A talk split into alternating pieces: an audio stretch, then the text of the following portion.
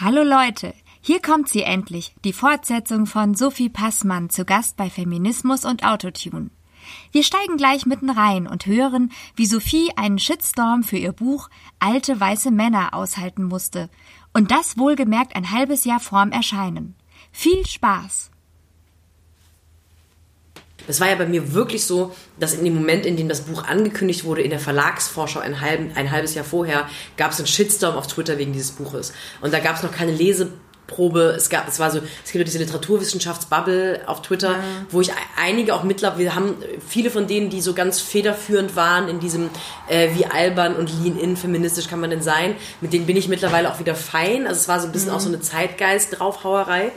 Aber ich hätte mich total gefreut, wenn Leute gesagt hätten, warten wir doch mal ab, was da so drin steht, statt sofort zu sagen, ähm, das ist mit Sicherheit ein richtig schlimmes Interviewbuch und wie scheiße kann man eigentlich sein. Ähm, und deswegen hätte ich mich darüber gefreut. Ja, ich war auch total, ich habe null damit gerechnet, damit. Ja. weil ich gar nicht dachte, dass der Titel, ich habe gar nicht geschnallt, dass der Titel und diese Aufmachung von dem Buch und das Konzept von dem Buch so viele Leute ärgert. Ich dachte, naja, aber das ist ja deren Job, Literaturkritik, die werden jetzt erstmal warten, was da drauf drin steht. Mhm. Und dass sofort wirklich ganz viele Leute und vor allem auch wirklich ganz viele Frauen, ganz viele Feministinnen eine krasse Meinung dazu hatten und auch so Literaturwissenschaftlerinnen, die sagten, das ist ja ein Interviewbuch. Ich meine, nee, ist auch kein, ist kein Interviewbuch. Also und gerade als Literaturwissenschaftlerin sollte man so Textsorten vielleicht auch ernsthaft ja. unter, auseinanderhalten. Da war so eine blanke, eine Mischung aus Hohn, Hass, mhm. Neid, Missgunst ähm, und auf jeden Fall keine Vorschusslorbeeren. Deswegen, mhm. ich würde an deiner Stelle das eher genießen und mich freuen drüber. Weil das sagt ja auch was trotzdem über dich aus. Das war ja, stimmt. Ja, wie gesagt, das ist echt dieses Charme und Ding. Aber du hast völlig recht. So habe ich es noch nicht betrachtet. Der Psychopodcast mit Sophie Passmann. ja, schön. Kommen Sie mit Ihren Problemen. Jetzt schnell ein anderes Thema. Ja, und geht es jetzt äh, so weiter dann? Bist du dieses Jahr nochmal ganz viel unterwegs oder äh, ist es nur so eine. Ähm, es, wird, es wird neue Projekte geben, aber die, über die darf ich noch nicht sprechen mhm. dieses Jahr ganz schlimmer Promosatz äh, ja. oder ganz schlimmer ähm, erwachsenen, selbstständigen Satz. Ähm, genau, also ich werde so äh, ein paar neue Sachen machen dieses Jahr. Ähm, und dann wird, jetzt ist aber eher dieses Jahr angedacht als Ball ein bisschen flacher halten und nächstes Jahr, wenn das Buch kommt, dann im Frühjahr raus und ah, dann okay. gibt es auch wieder Lesereise. Und mhm. dann kommt wieder der Buchmessenwahnsinn und dann werde ich wahrscheinlich wieder in Zeitungen verrissen werden von irgendwelchen ältlichen Herren und irgendwelchen jünglichen Frauen. Und ähm, dann werde ich wieder ein halbes Jahr Spaß haben. Genau, die, die dann eben gerade die Verlagsvorschau gelesen haben und dann die Rezension damit ähm, ja, auch schon gleich bestreiten. abrufen. Ja, voll super. Nein, das will ich gar nicht unterstellen. Die Leute haben es schon gelesen Nein. und fanden es zweimal scheiße quasi man, man, kennt es ja auch selber. Also ich, ich muss mich auch immer zurückhalten. Ich habe immer sehr schnell eine Meinung schon immer gehabt und, und jetzt dadurch, dass es auch durch den Zeitgeist so befeuert ist, also ich weiß schon immer, wie alles ist und dann muss ich mich zu, wirklich dazu zwingen, mich damit auch auseinanderzusetzen. Ja. Also ich diese, ja. zwinge mich dazu mittlerweile auch, aber eher aus dem, äh, ich habe gemerkt, dass ich eine gewisse Farbe von Hohn mir nicht mehr erlauben kann tatsächlich. Also das mhm. ist lange war das einfach so auf Twitter war ich einfach so eins von einer von ganz vielen Menschen, der sich halt zum Beispiel über Luke Mockridge lustig macht. Und mittlerweile ist die Außenwahrnehmung so, dass man natürlich, ich habe keine Show bei Pro7. Luke Mockridge ist der erfolgreichste Comedian Deutschlands, ein krasser A-Promi. Ich will mich damit quasi gar nicht auf die, auf die ähm, auf die, auf die gleiche Ebene stellen. Nur manchmal ist die Wahrnehmung so, aus dieser Twitter-Bubble, dass Leute sagen, na, aber was hat sie, also die beiden sind doch irgendwie oft, die hängen doch bestimmt zusammen rum und äh, mhm. trinken Säckchen. Warum, äh, warum, es gibt nicht mehr dieses nach oben treten in der Außenwahrnehmung, obwohl ich es natürlich immer noch so mhm. wahrnehme, mhm. weil ich sage, Luke Mockridge weiß doch nicht, wer ich bin. Ja.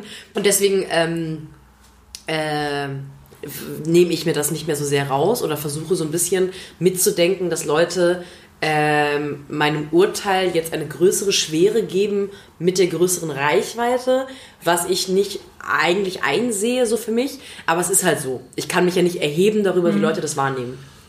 Finde ich zumindest. Aber das ist ja schön, dass du daraus irgendwie auch Schlüsse dann ja. ziehst für deine. Und auch, ich glaube auch, dass man ab ähm, einem gewissen Grad von Öffentlichkeit ich finde ja dann auch einfach woanders statt, auch wenn ich das für mich selber gar nicht wahrnehme. Ich kriege ja nicht mit, wenn ich irgendwo anders gesehen werde von Leuten. Aber dass die dann auch sagen, äh, warum muss sie jetzt, also sie muss ja nicht auch noch auf Twitter ständig ra rausballern. Mhm. Ähm, das ist auch, ich taste da noch so, weil ich auch nicht abrutschen möchte in so ein, ja, ich bin jetzt eine von den Großen, ich kann nicht mehr, sondern dass ich einfach merke, manchmal Witze werden mittlerweile anders wahrgenommen und auch ein bisschen als arrogant mhm. oder auch so ein bisschen so ein so Branchennetzbeschmutzerin. Eigentlich ist sie doch auch bei den Berlinale Partys. Warum macht sie jetzt auf einmal so blöd rum? Mhm. Und das finde ich auch in Ordnung. Das habe ich, ich habe ja ganz viele Vorteile davon, dass diese Reichweite so gewachsen ist. Und dann wäre es ja blöd und auch kindisch zu sagen, aber ich will weiterhin mich lustig machen über Kristall. Vielleicht kann ich es einfach jetzt nicht mehr so sehr. Oder ich kann es, aber ich muss es irgendwie genauer, muss genauer darüber nachdenken, wie ich mich äußere. Weiß mhm. nicht. Man fühlt sich zwar am Ende mhm. des Tages immer gleich, egal ob man gerade ein Buch rausbringt oder ob man ähm, keins macht oder ob man einen Podcast hat oder ob, also man, am Ende des Tages geht man ins Bett und fühlt sich schäbig oder nicht schäbig. Mhm. Und in sich selbst ändert sich nicht so viel, aber um einen rum ändert mhm. sich die Wahrnehmung halt. Und dann muss man vielleicht manchmal ein bisschen den Ball flach halten. Vor allem, wenn man nicht immer streitbar sein möchte. Und ich möchte nicht immer streitbar sein, tatsächlich. ja, und man hat ja gar nicht so viel Kontrolle darüber, wo man rezipiert wird und so. Ja. Ne? Und ich, und ich ähm, denke auch wirklich echt viel über, was macht man denn jetzt damit? Und mhm. ich, das, das, ich schwanke da jeden Tag zwischen, ich müsste da, wenn, wenn ich sowieso schon in dieser komischen, privilegierten Situation bin, dass ich diesen Job machen darf, dann muss ich eigentlich 24-7 sinnstiftend sein. Und es gibt aber viel mehr Momente, wo überwiegt, dass ich merke, ich möchte eigentlich ja das, was ich immer machen wollte und immer machen möchte, ist Leute unterhalten. Und Unterhaltung und immer ständige radikale Edginess. Das schließt sich aus. Mhm. Und ich merke, dass ich immer noch in mir selber so, eine, so einen Humor habe, der, glaube ich, gerade für eine junge Frau als edgy wahrgenommen wird. Aber dass ich auch immer weniger Spaß daran habe, den herauszustellen, weil ich denke, am Ende des Tages will ich ja eigentlich jemand sein, der äh, irgendwo ist und die Leute freuen sich, dass diese Person da ist. Mhm. Und ich habe ähm, ich, hab das, ich, war, ich war gestern äh, bei, ich bin gestern noch zu so einer Party dazugestoßen nach der Filmpremiere von Bastian Pastewkas letzter Staffel Pastewka oh. und habe gemerkt, ich bin so, ähm, äh, ich bin so starstruck von diesen ganzen Wochenschau-Generation-Leuten, ja. wo ich denke, das, was die schaffen, nämlich das der Pastewka, ultra kluger, ganz oft mhm. super edgy Humor und auch manchmal auch so, dass ich sage, ist auch ein bisschen Boomer-Humor gerade mhm. oder so ein bisschen nicht mal, würde ich jetzt so den Witz nicht machen. Trotzdem, wo der hinkommt, freuen die Leute sich. Und es gibt Leute, die mögen den nicht, aber die würden niemals sagen, blödes Arschloch kann ich nicht ertragen, weil der mhm. halt einfach lustig, freundlich, fleißig und talentiert ist. Und das, diese Art von mhm. Entertainment, deutschem Entertainment, die begeistert mich so sehr, dass ich da ganz viel drüber nachdenke, muss man denn immer auf Twitter den Meta-Ironie-Humor machen und, und Chefredakteure anpissen?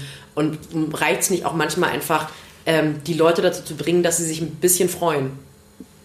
Ja, beides. Also bin froh, dass es die gibt, die immer rumpissen ja. und so und bin froh, dass es die gibt, die äh, Freude machen und so und da gibt es ja genug Arbeitszeit. Genau, wir, unbedingt. Das sollte jetzt auch nicht als Appell nee, verstanden nee, werden für, für mehr, ich auch irgendwann bisschen weniger Elitenärger. Nein, nein, auf gar keinen Fall. Ich war auch irgendwann so von dieser, ja.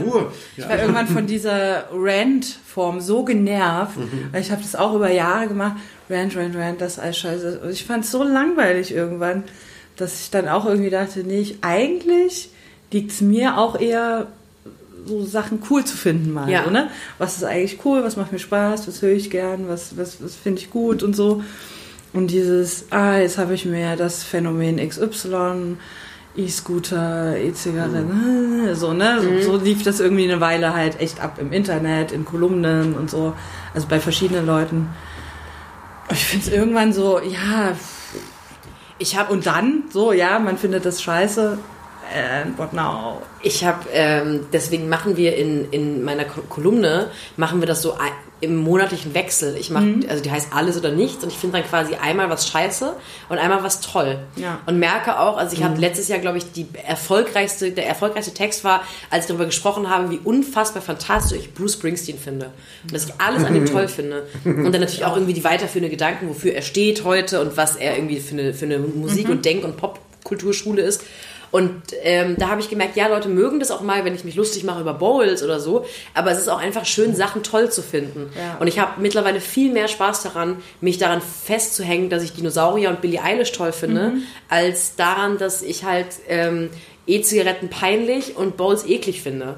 Weil das halt auch Spaß macht, Sachen toll zu finden. Ja. Und es gibt ja auch viele Sachen, die man toll finden kann. Gerade. Ja, du hast zum Beispiel uns ein Buch geschenkt über Frank Ocean. Also das ist ja. Stimmt, ja. Der ist das auch ganz auch, okay. Das war ja auch letztes Jahr noch. Stimmt, ja. In der Musikbibliothek in, bei meinem Verlag Keep and Witch, die haben so eine Reihe angefangen, wo Leute über ihre Lieblingsbands oder Musikerinnen schreiben. Und ich wollte eigentlich ursprünglich über die Ärzte schreiben und habe natürlich ein so völlig generisches ähm, äh, Gefühl zu den Ärzten, wie alle ein Gefühl zu den Ärzten haben, die mal irgendwann halt so eine Art Deutsch-Punk-Rock gehört haben, so Punkrock kann man es auch, aber egal. Auf jeden Fall, ähm, das war halt, das wäre dann so ein Landschulheim Coming of Age Text geworden, der auch cool geworden wäre, glaube ich. Aber ich habe dann gemerkt, mein letztes, mein erstes Buch in diesem Verlag hieß Alte weiße Männer und ich habe auf 300 Seiten daran appelliert, dass man sich zur Diversität auch zwingen muss mhm. und habe dann überlegt, okay, ich will quasi den Mittelweg finden. Ich will natürlich jetzt nicht eine Künstlerin irgendwie ähm, über die schreiben, weil das eine Künstlerin, weil es eine Frau ist, aber ich will jemanden finden, der im besten Fall nicht weiß ist und, und, und äh, weil die, es waren auch nur, also ähm, T.S. Ullmann hat über die Toten Hosen geschrieben, Anja Rützel über Take That und äh, Tino Hanekamp über Nick Cave, also nur weiße Dudes. Und ich dachte so, nein, ich möchte zumindest ein bisschen mhm. meine künstlerische Integrität und meinen Spaß an diesem Buchprojekt behalten und trotzdem diese Reihe ein bisschen diverser machen und war dann total glücklich damit, weil Frank Ocean so als queerer schwarzer Künstler ähm, total bedeutend ist und eine ganz andere Ro Rolle in meinem Leben gespielt hat. Ich muss aber auch ehrlich sagen, würde ich heute gefragt werden, würde ich zu 100% und sofort über Billie Eilish schreiben. Ja. Also sofort, ohne mit der Wimper zu zucken. Leider. Aber jetzt habe ich meinen Schuss schon gemacht bei Kiwi. Da hast du aber jetzt nicht so Termine noch gespielt. Also gar nicht. Ähm, ich habe Frank Ocean gar nicht. Ich habe das geschrieben, weil ich das schön fand, ähm, als Erste mit in dieser Reihe zu sein. Äh, ich fand es auch schön, dass die Reihe, auch wenn sie einen krassen Überschuss hat an natürlich weißen Dudes, die abgefeiert werden, hat sie auch weiterhin. Was aber auch natürlich damit zu tun hat, dass wir einfach auf äh, so eine unglaublich, einen unglaublichen Überschuss an kulturell bedeutenden weißen Dudes haben immer noch. Das bricht ja langsam auf, aber wenn man halt irgendwie Leute fragt, was war deine Top-Band, dann wäre es auch fast eine verfälschte Darstellung, wenn man dahin kommen würde, dass es da eine große Diversität gibt. Das ist dann quasi in dem mhm. System das Problematische. Mhm, aber man kann ja nicht sagen, schreib, aber du darfst nur drüber schreiben, wenn du über eine Frau schreibst. Aber ich fand es auch total toll, dass zumindest dann 50-50 Frauen Männer sind. Und die Reihe wird jetzt auch, ähm, also mehr Autorinnen und mehr nicht weiße Autorinnen. Soll ich mal bei mir melden, ey, ich bin schon heiß. Über wen willst du schreiben? Nein, Destiny's Child würde ich schreiben. Ach, wirklich? Mhm. Gut. Waren sehr wichtig. Sehr gut. Schmeckt mir. Ärzte auch, tatsächlich, ja. aber die, über die habe ich schon ein bisschen Ach, in meinem Buch geschrieben. Super Projekt auf jeden Fall, ich finde richtig gut. Und da habe ich aber gar keine Promo. Ich war auf der Buchmesse mhm. und habe diese genau. Eröffnungsparty, es gab eine große Party. moderiert. Ich habe moderiert saß da brav und habe aber sonst keine Interviews gegeben zu dem Buch und habe auch gar keine Lesung gemacht. Dazu war ich auch völlig fein mit. Ich habe das Gefühl, ich habe in dem Jahr bin ich genug, äh, bin ich genug habe ich genug stattgefunden. Leute, ich brauche eine Toilettenpause. Paula Irmschler regt eine große Toilettenpause an. Das lassen sich die PodcasterInnen nicht zweimal sagen. Nach 45 Minuten sind die drei fertig. Es kann weitergehen. Ja, Linus, du hast ja jetzt hier auch noch was vorbereitet. Nee, ich würde gerne noch mal was, äh, noch mal was Inhaltliches, wenn hey, wir haben jetzt eine Koryphäe auch ähm, des Feminismus, der nicht aus unserer eigenen Bubble geboren ist, äh, hier zu Gast haben. Also ich hatte irgendwie letztes Jahr, da hatte ich das Thema immer gehabt äh, mit zu wenig Frauen auf Festivalbühnen und habe gemerkt, so boah, in dem Jahr davor gab es nicht so viel Resonanz und es hat sich, es hat sich so viel aufge, aufgeschäumt. Es wurden, die Diskussionen wurden größer, es wurde halt mehr skandalisiert, wenn eben, äh, wenn eben nur weiße Männer mit ihren Gitarren da rumstanden. Und da hattest du das Gefühl, es tut sich kulturell schon irgendwie was, so popkulturell. Und ich dachte so, oh super, jetzt geht's richtig durch. Und jetzt so dieses Jahr habe ich so einen kleinen, erlebe ich so, so, so gefühlsmäßigen Backlash. Ich habe so das Gefühl, so, ach, irgendwie läuft es doch nicht so, dass, jetzt, dass ich jetzt so viel tun würde. Ist das, ist das, nur, ist das nur mein Eindruck, dass man, dass es mal so ein Hype-Thema war? So Feminismus ist ja schon irgendwie wichtiger geworden in, in, der, in der Diskussion. Aber tut sich wirklich was? Also ich bin jetzt so ein bisschen im Zweifel, weil ich so merke, ja, alle finden es geil, aber, ja, aber wo sind die Ergebnisse? Also ich glaube, dass äh, das dann so eine sehr punktuelle Musikbranchenwahrnehmung ist, dass es vielleicht abflacht, mhm. weil wir, wir in der Literatur, oder ich sage mal, das, was ich am intensivsten verfolge, ist immer die Literaturbranche in Deutschland. Ähm, da gibt es gerade eine so intensiv geführte Debatte über Frauenquoten in Vorschauen und in Verlagen wie noch nie. Also es gab letztes Jahr ähm, mhm. auch, es gibt da eben eine sehr ähm, genau die gleiche Bubble, die mich sehr vehement kritisiert hat, macht halt auch einfach viel guten Kram. Unter anderem ähm, auch mit statistischen Erhebungen rausfinden, wie viele Frauen gibt es denn in, in Vorschauen und vor allem, was ich noch viel interessanter finde, wie viele von denen sind denn so hochgejazzte Debütantinnen, die beim nächsten Buch fallen gelassen werden. Mhm. Weil wenn man zum 37. Mal ein Buch von ähm, Uwe Timm rausbringt, ein ganz toller Autor, dann hat es natürlich eine andere Wertigkeit, als wenn ich neben ihm im Vorschauprogramm stehe als eine eine Erstlingsautorin, von der man auch nicht weiß, ob sie noch 36 weitere Bücher rausbringt. Und das haben sie alles erhoben und es gab letztes Jahr zum Beispiel der äh, Verleger von Hansa, Julentle, hat sich dazu auch geäußert und das wurde dann, und jetzt zum Beispiel gibt es schon wieder eine, eine unter dem Hashtag Frauenzählen, eine Debatte, die auch wirklich so in die Feuilletons und beim Deutschlandfunk ähm, vorangetrieben wird. Immer noch mit so einer Highbrow-Attitüde, also dieses, was die Kids aus dem Internet sich ausgedacht haben, niedlich. Mhm. Aber das wird schon diskutiert ich habe den Eindruck, also für mich ist diese ganze ähm, Frauenzählen und das Anprangern, das wurde in, in den letzten Jahren in meinen Augen sehr schnell abgetan als so eine ähm, saturierte Stellvertreterdebatte von Frauen, die keine anderen Probleme haben, weil dann hat man sich so berufen auf die anderen großen feministischen Kämpfe, die in Wellen vor uns geführt mhm. wurden, also bis hin zu, äh, weiß nicht, Maria Juchatz, die sich irgendwie unter Einsatz ihres Lebens äh, im übertragenen Sinne vor Kutschen geworfen hat, bis hin dann aber auch zu ähm, äh, der Gegenbewegung zu Alice Schwarzer, die ja parallel stattfand und ultralinks war, die einfach alle substanzielle Dinge und Gesetzesänderungen durchgesetzt haben. Und dann wird schnell so getan, als würden wir heute irgendwie nur auf Twitter jung rumjammern. Mhm. Aber ich glaube, der feministische Kampf, der heute am relevantesten ist, ist ein rein kultureller. Mhm. Also es gibt natürlich immer noch so massiv frauenfeindliche Politik wie Paragraph 219a zum Beispiel. Ähm, das muss man und, und, die Abwesenheit von Frauenquote, das sind noch so Hard Facts. Aber darüber hinaus haben wir ja, und das ist ja vielleicht das Problem, eine faktische Gleichstellung. Es ist nur kein, also eine, eine institutionell faktische Gleichstellung. Mhm. Wir haben sie nur kulturell nicht. Und das ist dann eben bei, warum nehmen Väter nur zwei Monate Vaterschaftsurlaub? Niemand zwingt sie dazu. Die Mutter macht acht Monate und unter Einbußen ihrer Karriere? Oder warum sind Dudes irgendwie, tun sie, als seien sie Feministen, aber unterbrechen Frauen trotzdem die ganze Zeit? Und warum haben Verlage tun so, als gäbe es quasi keine spannenden Frauen, die schreiben können?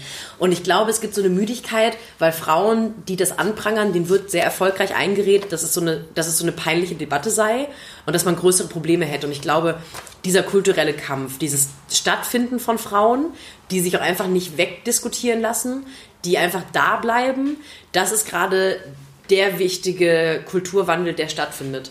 Und deswegen bin ich da auch so ganz vehement und auch fast ein bisschen ähm, äh, lakonisch desinteressiert, wenn jemand so tut, als sei das ähm, irrelevant, weil wir, ich, kann, ich kann jetzt in, aus dem Stand 18 mittelmäßige Popliteraturromane schreiben und es gibt immer noch weniger mittelmäßige Popliteraturromane von Frauen als von Männern.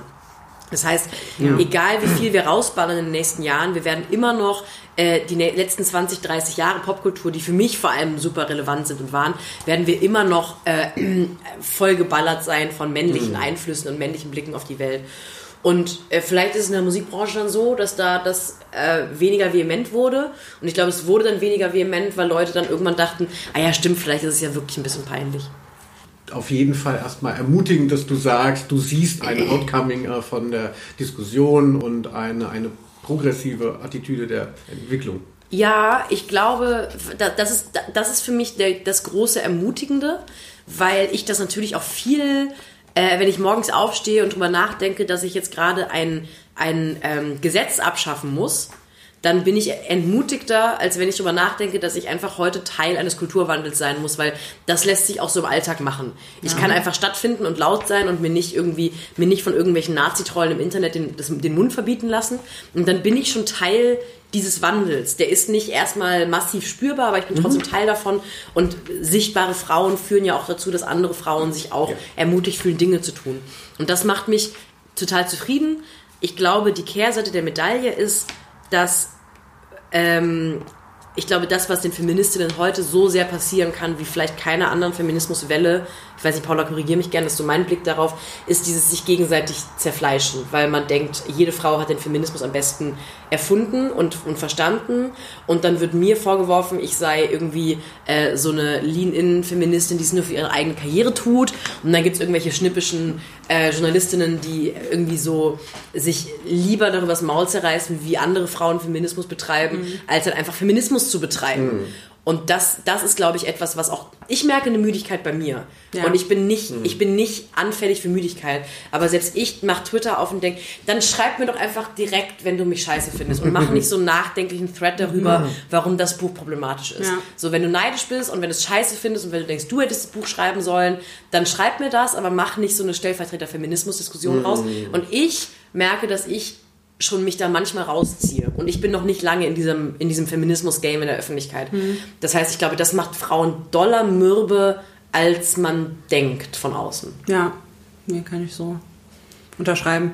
Also es kommt auch drauf an, wer es macht, ne? Also wenn das irgendwie selbst marginalisierte Leute auf Twitter sind, die halt das kritisieren von außen, weil sie sich auch als außen wahrnehmen, weil sie nicht repräsentiert werden, ist das nochmal eine andere Nummer als wenn eine Weltkolumnistin nichts anderes tut, als andere Feministinnen zu zerfleischen. Sie hat schon, sie hat schon eine Stelle.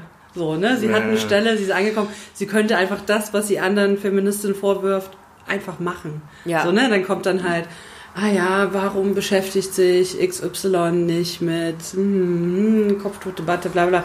Mach du es doch, tu es doch, schreib doch deine Texte darüber, äh, engagier dich. So, das, ja. das verstehe ich halt nicht. Ne? Ja, das, das ist natürlich ein total richtiger Hinweis. Dieses, ähm, ich beziehe diese Müdigkeit auch wirklich rein auf Frauen, die ich so branchenmäßig und, und ähm, levelmäßig, oder wir sind bei alle in, wir essen in Berlin alle in denselben Restaurants genau. zum Mittag, weil wir alle in derselben Redaktion sitzen. Ja.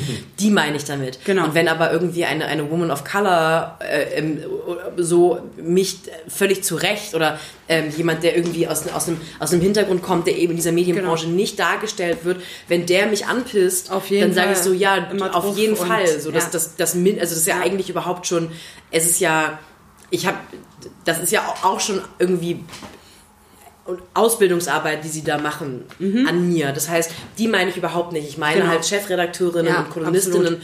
die irgendwie dann so leicht suffisant darüber sprechen, dass ja doch irgendwie alles wahnsinnig mühsam ist, wo ich denke, ja, aber was wir gerade hier machen, ist auch nicht mühsam. Ja. So. Ja. Genau, und die dann immer so drauf und die machen es nicht richtig, die machen es nicht richtig und dann haben sie schon fünf Texte damit gefüllt und man denkt sich so, du hättest die fünf Texte damit füllen können, genau das zu machen. Hm. Ja. ja. Mach deine Kopftuchkritik. Just do it. So. Keine Ahnung. Engagier dich. Äh, sprich mit muslimischen Frauen. Mach es. Und das verstehe ich dann halt auch nicht. Aber Männer natürlich genauso, noch schlimmer. Und wie ist es für dich, äh, Paula? Also wir, wir basteln jetzt auch schon hier unter dem Claim Feminismus und Autotune ja seit zwei Jahren dann rum und ja auch schon vorher.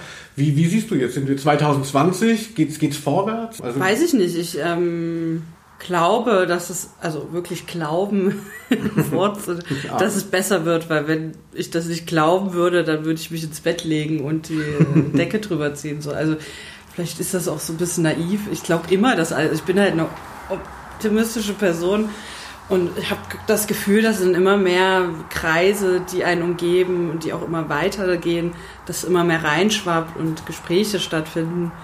Aber ob es faktisch besser wird, ja, hier und da. Ne?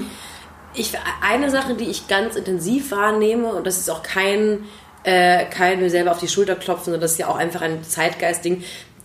Eine Sache, die neu ist, ist, glaube ich, dass wirklich weiße Menschen und auch weiße Männer das erste Mal, also ich lasse mal bei weißen Männern bleiben, weil ich so diese Critical Whiteness ist für mich immer noch eine sehr akademische Sache leider, aber so weiße Männer als, als Typus, mhm. dass sie das erste Mal sich reflektieren. Natürlich nicht alle, es gibt auch ganz mhm. viele Schmierlappen, die ja. einfach in so einer Abwehrhaltung bleiben, aber ich nehme das auch in meinem engsten Freundeskreis mit, dass wirklich viele Männer das erste Mal in ihrem Leben darüber nachdenken, ach ja, ich bin ja nicht einfach als neutraler Mensch ja. in die Welt reingeworfen, sondern ich bin ja auch so und merke schon, Männer um mich rum fangen an zu gendern, was sehr banal ist, mhm. was irgendwie die, die Frauen jetzt nicht befreit auf der Welt, aber so eine, äh, eine viel weniger existente, ähm, ab, also keine Abwehrhaltung mehr.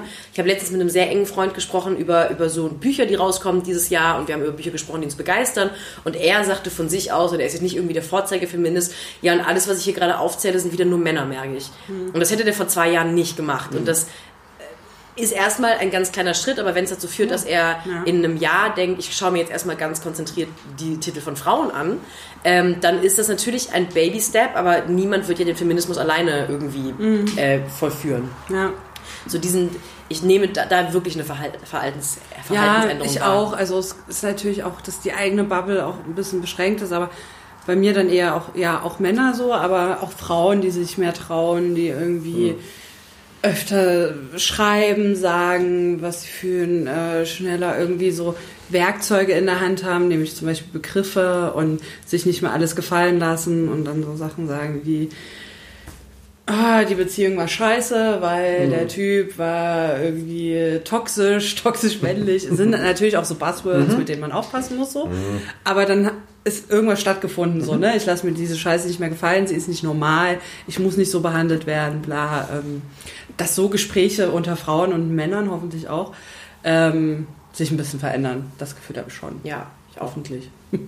Ja, aber wenn man jetzt raus aus der Bubble geht. Aber ähm, was diese, was diese sich nichts mehr gefallen lassen, ich habe das Gefühl, dass so ein großer feministischer Kampf gerade wirklich ähm, in der Dating-Welt stattfindet, ja. weil ein, ähm, ich glaube, ein großes, äh, wenn vielleicht sogar die, die das, was unser vor die Kutsche werfen ist heute, mhm. ist ähm, nicht mehr daten, weil ich glaube, Frauen unserer Generation daten viel weniger als Frauen mit Sicherheit, die danach kommen und auch die, die mhm. davor kamen, was mit Sicherheit auch mit einem konservativen Weltbild und Anspruch und, und irgendwie gesellschaftlicher äh, Idee, wie eine Frau zu sein hat, zu tun hat, aber auch, dass ich einfach mitbekomme, dass viele Frauen sagen, nee, dann bleibe ich lieber alleine. Mhm. Also, dass die erste ja. Generation von Frauen ist, die sagt, mhm. ich bin ja von mir aus selbstständig ein Mensch. Ja. Ich muss ja nicht Ehefrau oder Mutter von einem Menschen sein, damit ich meine Rolle in der Gesellschaft erfüllt habe. Und dass wir einfach sagen, nee, dann lieber gar nicht. Ja. Und dass viele Männer die da noch gar nicht hinterherkommen und diesem Anspruch, den Frauen jetzt neu für sich formulieren, ähm, gar nicht hinterherkommen und auch gar nicht verstanden haben bisher, dass er existiert. Ja. Und weil du Bubble sagtest, ich habe den Eindruck, dass es da einen super krassen Mainstream, auch so ein Meme-Mainstream gibt ähm, von Frauen, die, glaube ich, würde sagen, tendenziell aus dieser hyperfemininen Schmink-Ecke ähm, kommen, aber so Empowerment, also dieses, mhm. ich kann mich so zeigen, wie ich bin, möchte, ich muss nicht geslutshamed werden, schau dir dieses süße Outfit an, schau dir meine neuen Nägel mhm. an und ich bin die krasseste Alte überhaupt, dass die so ganz doll Man are Trash ähm, vor sich hertragen, weil sie sagen, so meine Freundinnen sind die wichtigsten Menschen in meinem Leben, die verarschen mich auch nicht ja. und ich brauche keinen Mann und ich schmink mich auch sicher nicht, sicher nicht, um für einen Mann schön zu sein, sondern für mich. Und das ist so eine ganz, eine total ähm, gewhitewashte Attitüde, die natürlich von, von Women of Color genommen wurde, ja, ja, die aber auch immer noch teilweise von, von, von Women of Color, Gott sei Dank, sehr erfolgreich auch irgendwie verbreitet wird. Das ist nicht etwas, was komplett genommen wurde ja. von weißen Menschen, aber die haben sich, also wir haben uns, sich da, haben uns da drauf gesetzt, wie bei den meisten Dingen, die cool sind an weißen Menschen, die nicht unsere, sind nicht unsere eigenen. Ähm, und das nehme ich wahr, dass es kein Bubble-Phänomen ist, mhm. sondern eher ein mhm. super irre Mainstream-Phänomen.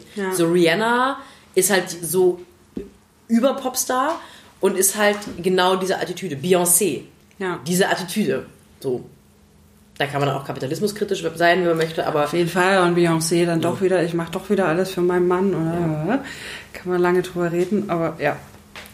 Und es gibt mehr Outings, habe ich das Gefühl. Das ist auch geil. Also sowohl ähm, Bisexualität, Homosexualität, Transidentität, alles das ist halt auch geil. Also, dass äh, viel mehr Menschen so out of the closet kommen. Mhm. Und das gibt es ja tatsächlich überall.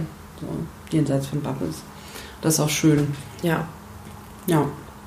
Du siehst, Linus, das alles ich, geil. Das finde ich wirklich sehr Eigentlich positiv. also ähm, äh, ja, also die Musikbranche ähm, hängt so ein bisschen hinten dran, aber es ist ja klar, es ist ein sehr klassischer ähm, äh, Betrieb. Ja, und aber auch nein, ne? Also wir hatten das Gespräch ja schon ein paar Mal ja. und die Festivalbranche ist halt nicht stellvertretend für die Musikbranche, ne? Äh, ich, das ist ja, glaube ich, auch schon ein paar Mal gesagt und festgestellt, die jungen Leute, die hören schon längst die coolen Frauen und äh, verkleiden sich als Billie Eilish und äh, also die gehen schon raus und die hören auch schwarze Frauen und die hören halt alles. Die hören queere Menschen. Nur diese Festival-Opas wollen halt ihren äh, Gitarrenrock-Scheiß durchdrängen, weil Männer viel Bier saufen und sind halt langweilig. Vielleicht muss man einfach von diesem Festival-Ding wegkommen. Genau, wir haben ja letztes Jahr, glaube ich, haben wir schon drauf. gesagt, ähm, äh, wir, wir hängen die einfach ab, ähm, äh, wie sie es selber schon wollen. Genau, die sich dann einfach alle totsaufen und gegenseitig verprügeln und dann machen wenn die da ihre schon, ne, wenn sie schon angekommen kommen und sagen, so, ja, könnte vielleicht doch noch mal, wer war diese Billie Eilish, könnten wir vielleicht auch noch mal, ist vielleicht gar nicht so uninteressant. Andere Frage, äh, Sophie. Ähm, äh, ich habe aufgehört zu rauchen ähm, ja. mit diesem Jahr und habe aber noch das vier, ja, noch ja, furchtbar, vier Mentholzigaretten, weil du gar nichts mehr hast. Möchtest ja, du eine? ich gerne eine Mentholzigarette. Oh, Mentholzigaretten immer ran. Ran da. Du hast aufgehört. Oh, furchtbar, ja. Jetzt so richtig für immer? Oder wenn du beim nächsten Mal hier Schluck, Schluck? Ich habe jetzt schon so eine, so eine App, ähm, äh, hier so eine Nichtraucher-App also hier für euch. Wird dir dann immer angezeigt, wie äh, viel Geld du gespart hast auch? Genau, genau. Also dass man, wenn man noch in, in 50 Jahren hat man das Krebsrisiko halbiert, dass man sich schon drauf geschafft hat. Aber du so, hast ja eh nicht so viel geraucht. Ich hab, war ja so Partyraucher und ich war ah. ja dann äh, in dem Januar ähm, äh, war, ich, war ich sechsmal voll. Also ich würde sagen, Januar hatte gar nicht sechs Wochen. Aber da sagen Ärzte doch immer, das ist okay, die Lunge. Also ja, dann macht dann gibt die Zigaretten wieder her. okay. Alles, was unter fünf Zigaretten am Tag ist, ja, ja, ja. Gilt nicht als Rauchen. Ähm, ja, ich bin ja froh, wenn die weg sind. Was nun folgt, darf getrost einzigartig genannt werden auf dem deutschsprachigen Podcast-Planeten. Per Würfel werden bunte Fragen zugelost. Alles kann passieren. Alles wird passieren. Und zwar würde ich sagen, es wird gewürfelt. Okay. Zusammen Müssen es alle machen jetzt? Ja, gucken wir mal, ziehen wir uns jetzt erstmal wieder aus und gucken mal, was passiert. also du wirfst jetzt? Und du hast jetzt die 31 oder die 13 ja, oder die 4? 31. Ach du lieber Gott. Welche Krankheiten, Verletzungen habt ihr euch auf Tour schon mal eingefangen? Ich glaube, ich war noch nie wirklich krank auf Tour. Mal so Hals ein bisschen, aber ich habe mir nichts geholt, nichts auf. Oh, ich habe mehrere. Hals. Halt, zum Glück hat Paula mehrere. Also zum Beispiel in Nürnberg war das, glaube ich, mit Benjamin Weissinger zusammen. Die Lesung war schon vorbei und dann ähm, war ich schon angetrunken auf dem Klo und bin dann irgendwie sehr stürmisch raus und habe so meinen einen meiner Finger so in der Tür. Ah, das war wirklich ah, so oh sehr tief ah. und sehr blutend und es war auch so peinlich, weil dann war dann irgendwie so, ein, so, eine nette junge Frau und die war auch so ein bisschen so fanmäßig und hat mir auch ein Geschenk und so, ja, ich, also jetzt erstmal blute ich. Und, also auch schlimm so und dann musste das verarztet werden. Und einmal mit Jens Friebe auf Tour ähm, habe ich Bananen gegessen und ich vertrage keine Bananen mehr. Das war aber das zweite Mal, während das so war. Ich wusste das noch nicht so genau. Und hatte halt, es war in Köln, hatte halt die Bauchschmerzen meines Lebens. Und äh, dachte, ich kann nicht auf die Bühne, du warst dabei musste mich erstmal hinlegen, bin eingeschlafen vor Schmerz und. Ich dachte vor Publikum. und du? Und dann ging es wieder. Ja, ich war da in diesem Backstage, der irgendwie wie so ein Zimmer war. Wo war denn das nochmal, dieser das, kleine. Das war doch ähm, äh, in Köln, äh, ja, im Subway. Im Subway, genau. Und du so? Ja. Also ehrlich gesagt, auf Tour glaube ich, ist mir ähm, noch nichts äh, passiert. Also ich habe natürlich viele Sachen verloren und so. Und bevor ich auf diese lange Tour gegangen bin, hatte ich mir vorher den Zeh gebrochen und ähm, äh, kurz bevor es losging und bin dann eben. Ich bin auch mal umgeknickt, auch ähm, auch ganz Bühne. schlimm vorher. Und, also ja, also ich frage mich noch mal in einem Jahr. Ich habe mal in, aber wenn es auch um Sachen verlieren geht, vielleicht. Ja. Ich habe mal eine, einen Termin. Es war, es war so auch, es war so, ähm, doch es war auch Tour. Ich war in München und bin in ein, weil ich mega in Zeitnot war, bin ich in ein Taxi gestiegen, bin in das Taxi eingestiegen, habe dann im Taxi gemerkt, mein Portemonnaie ist weg. Der Taxifahrer mega nett, ist umgekehrt, wollte auch kein Geld von mir. Portemonnaie lag da natürlich nicht mehr. Dann ähm, habe ich das dann doch, also ich habe den Termin auch, habe dann auch ge gesagt, ich komme später und habe dann in den Hotels rumgefragt. Das wurde tatsächlich irgendwo abgegeben. Dann bin ich in die Hotelbar, weil ich so aufgeregt war, dass es wieder da ist, habe mir erstmal einen Gin doppelten bestellt und habe da, ich hatte mir dem Sommer oder im Winter davor einen wahnsinnig teuren Mantel das erste Mal in meinem Leben gekauft und habe diesen Mantel, weil ich so aufgeregt war, dann in diesem Hotel liegen lassen oh. und musste am nächsten Tag dann nochmal hin. Meinte, Sie haben gestern schon mein Portemonnaie gefunden. Haben Sie meinen Mantel noch? Und er meinte so, ja, aber langsam sollten Sie mal ein bisschen nee, die haben die mir hinterhergeschickt. Stimmt gar nicht. Jetzt will ich würfeln. Äh, 15.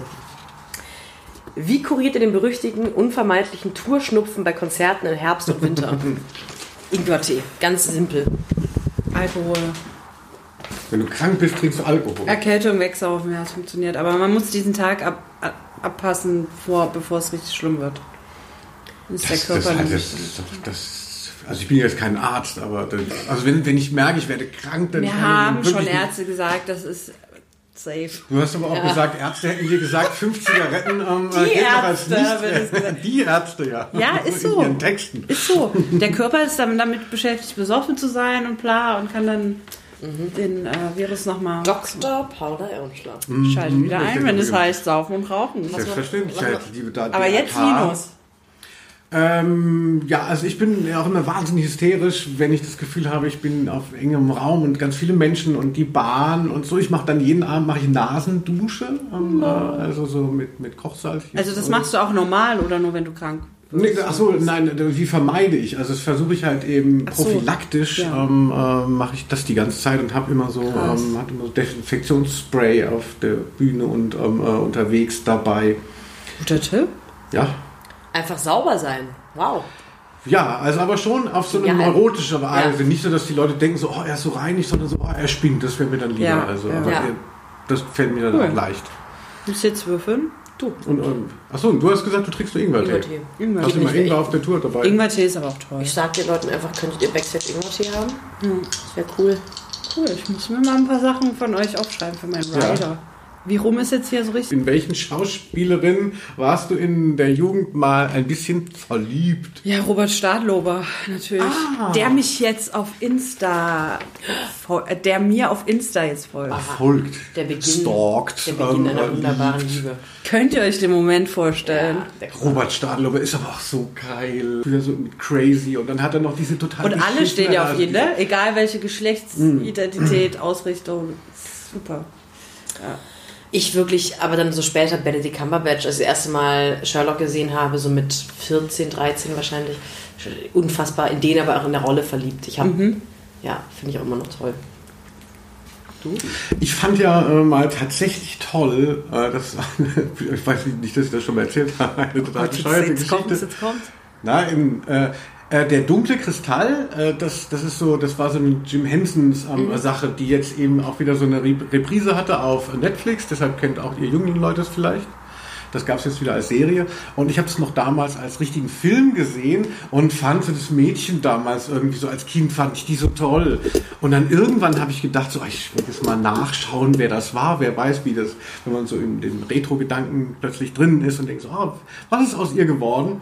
Und habe ich es wieder angeguckt, das war ja eine Puppe. Ich dachte, das wäre jemand, das ist ein richtiger Mensch. Ich war in die Puppe scheinbar von ähm, äh, der dunkle Kristall verliebt. Als Traurig. Kind. Und schön. Ich habe jetzt auch gerade überlegt, weil Weiß ich wusste, es ist Handpuppenspiel, dachte ich, war er in die Synchronsprecherin verliebt? die sahen aber so, also im Nachhinein, so echt sahen sie gar nicht aus, aber in dem Moment, äh, als Kind dachte ich so, ja, das sind so, das sind so Puppen und diese normalen, die Gelflinge dachte ich wären Schauspieler. Ja. Ja. Wow, machen wir schnell weiter, oder? Ui, was ist das schlimmste Vorurteil, das du immer noch nicht aufgegeben hast? Was ist das Schlimmste und, und was man noch auf on äh, Jazz, sagen könnte. Jazz, ich hasse oh. immer noch Jazz und dann erklären mir immer so Leute, aber hier der Jazz ist total gut und sei nicht so akademikerfeindlich und so. Ich bin nur so aus Prinzip gegen Jazz glaube ich. Ja, das würde ich auch sagen. Jazz finde ich auch. Aber ich habe mich noch nie wirklich mit Jazz beschäftigt. Ja, warum auch? Und dann sagen Leute immer so, ja, irgendwas Nina Simone, ist Nina Simone Jazz, ich weiß es nicht. Oder irgendwas sagen sie dann und dann Helge Schneider. Wenn wir in diese Jazz-Richtung gehen, ja, okay, dann können wir auch. Ja, es ist ein bisschen lame. Vielleicht habe ich noch so ein Vorurteil gegenüber. Hm, habe ich einen Vorteil gegenüber Wessis, Akademikern, Wessis, sowas manchmal so ein bisschen, aber aus Trotz. Ja, das ist aus Trotz. deswegen grinse ich auch so, weil ich jetzt überlege, ob ich sage, weil das natürlich wie ein krasser Front wirkt, weil du aus dem Osten bist. Ja. Ich habe krasse Ostdeutschland-Vorurteile. Okay. Ja, ja, aber nie, also eben, ich habe eben nicht diese äh, Nazi-Vorurteile, weil die kann ich, ich finde, die lassen sich politikwissenschaftlich total einfach erklären, mhm. leider. Sondern ich, ich ähm, habe so, es ist auch dann vielleicht gar kein Vorteil, weil Vorteil ist immer was Negatives, oder? Es ist so, Eigentlich ja nicht, ich, ne? Ich bilde, ich bilde, mir ein, gewisse Verhaltensweisen immer nur bei Ostdeutschen wahrzunehmen. Ja. Genauso wie Erzähl. Westdeutsche ja, ja, immer Verhaltensweisen genau, haben. Genau, voll.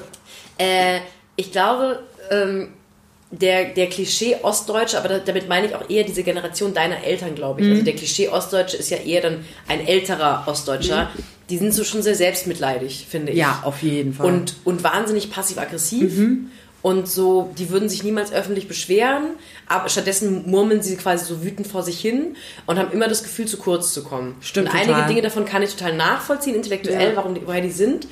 Aber es gibt, ich glaube, ich habe auch dieses Vorteil wieder, weil es jetzt auch in den letzten Jahren so, eine, so, eine, so ein publizistisches Wiederentdecken von Ostdeutschsein gibt, mhm. wo irgendwie alle drei Wochen dann auch ein wahnsinnig saturierter Journalist, der zu, im Osten geboren ist, aber seit 20 Jahren in Berlin im ja. Westen wohnt irgendwo, in, in so einer Stäbchenparkettwohnung, darüber mhm. spricht, wie schwer, es auch, wie schwer er es auch hat. Mhm. Was so, so, so eine Nullstelle für, ich bin auch ein bisschen marginalisiert übrigens ist. Und ja. das ist auch wieder für mich so dieses Jammer-Ossi-Klischee. Ja, absolut. So. Nee, das stimmt, aber ich fand es auch immer mega nervig, dieses Rumgeopfere und äh, oh, was uns da angetan wurde hier in Dresden mit der Bombardierung und oh, ja, ich kann es nicht mehr hören voll. Gott sei Dank. Also ja, vielleicht habe ich auch, vielleicht sind die schlimmsten Vorurteile, die ich habe, auch gegenüber Ostdeutschen. Definitiv. Was auch so ein Klassiker ist, ist so, das auch in meiner Generation, so aufrechnen alles, also sowohl finanziell als auch mhm. in anderen Bereichen so also das ostdeutsche Ding ist hier, du schuldest mir noch 30 Cent, mach mal hier Paper bitte und, und dieses äh, Skepsis gegenüber Fremden und aha und ja, ja, geht mir auch mega um den Sack alles. Ja, ich würde, also so eine, so eine Konfliktscheuheit, ich glaube, mhm. die nehmen, also weil ich wenig in so, wir gehen zusammen in die Kneipe-Situation bin, wo man dann, wo man vielleicht in diese Paper-Situation kommt. Ja. Ich nehme dann eher wahr, dass man einen Menschen anmerkt, der würde eigentlich gerade gerne sagen, dass er getrennt zahlen möchte, was wahrscheinlich mit einer Art von Geld betont hat oder noch nicht mal Geiz, sondern einfach man achtet da irgendwie anders mhm. drauf, aber man will es nicht sagen und lebt dann lieber mit diesem Resentment in sich drin rum. So viel mhm. in sich reinfressen, statt das einfach Auf nach außen Fall. zu tragen. Ja. Wir haben jetzt Ost-Westdeutschland geklärt. Das ja, gar nicht schlecht. Alles gut also, Abgehakt. Feminismus war eben schon gelöst. so leicht kann es nämlich gehen und jetzt muss nur noch umgesetzt werden und dann klappt es wieder. Aber die Wessis mit ihrer, also das geht halt auch nicht. Aber Wessis sind schon, schon, schon die geileren, oder? Das hat dann, darauf lässt sich dann noch ein. Nee, nee, nee. Nee, da fehlt, also ja, gerade was so, äh, für mich eher ein Klassismusproblem, glaube ich. Statt ja. jetzt West-Ost. Ja. Und mir begegnen im, in Westdeutschland eher Menschen, die irgendwie denen es ein bisschen besser geht, wirtschaftlicher oder die irgendwie so durch äh, sehr konservative Familienstrukturen immer irgendwie Eltern im Background haben, was auch okay ist und schön für die, die dann aber kein Verständnis dafür haben, dass es das bei uns halt nicht gibt und irgendwie viele Frauen alleinerziehend und geschiedene Eltern und kein Geld da ist und bla und also diese elitäre akademische westdeutsche Art, die mhm. ich viel erlebe, die nervt mich halt. Aber mich nervt mindestens, wenn nicht sogar mehr, weil ich sie mehr erlebt habe, mhm. diese ostdeutsche Scheiße. Will noch mal jemand würfeln? Ja, ich. Wir machen ja zwei Runden, ne? Um. Äh, elf. Ähm, da ist die Frage, was findest du richtig klasse an deiner Stadt? Ist die 10 und die Frage ist, und dann die 11. ist, was findest du ziemlich mies an deiner Stadt? Genau, hier Köln. Was findet ihr an Köln, beziehungsweise du repräsentierst ja sehr viele Städte. Ja, um, eben. Kannst ja einiges dazu sagen.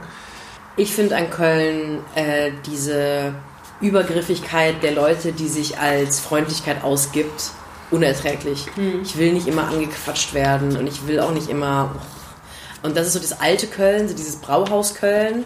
Und das mhm. neue Köln ähm, finde ich schon erstaunlich, wie so viele junge Menschen aus der Medienbranche oder aus irgendwie verschiedenen interessanten Branchen in einer wirtschaftlich gestärkten, in einer wirtschaftlich gestärkten Struktur leben können und es trotzdem schaffen, eine unfassbar uninteressante Stadt zu generieren.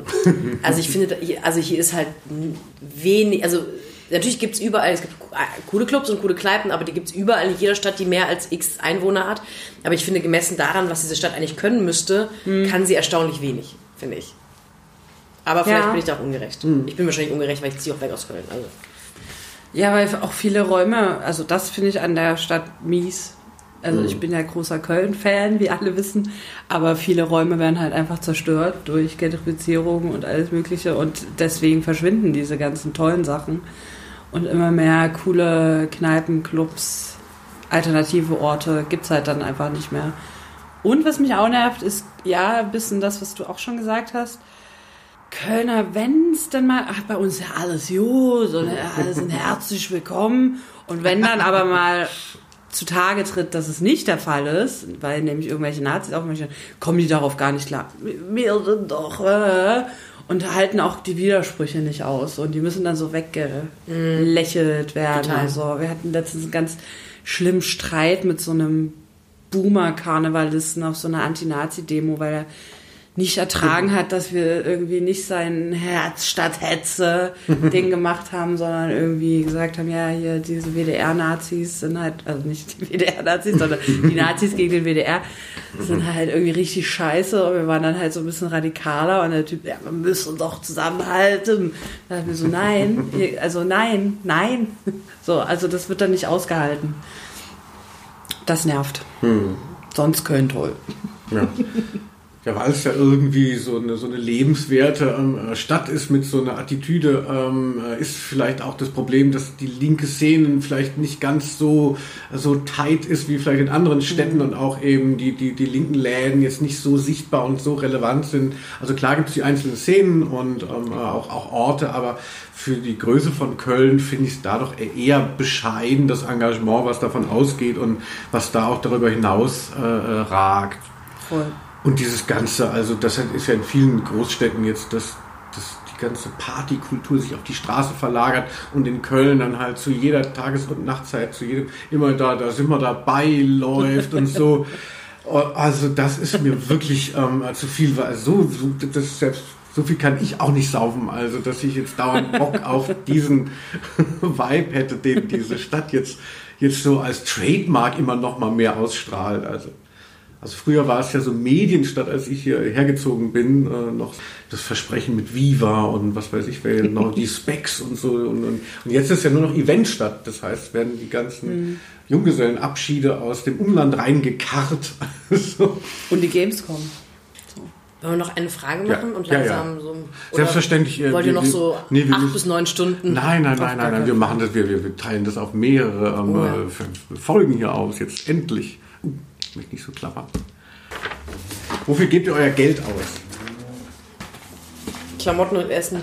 Direkt, du hast direkt meine Klamotten angeschaut, hast direkt so einen taxierenden Blick. Aber was trägt sie denn? Wofür hat sie Geld ausgegeben? Ja, also vorhin hat sie doch gesagt, sie hat nur eine Hose. Nein, ich nicht. Ich habe, ich hab, Achso, du hast die eine Hose, ich die, eine die Hose und alle anderen.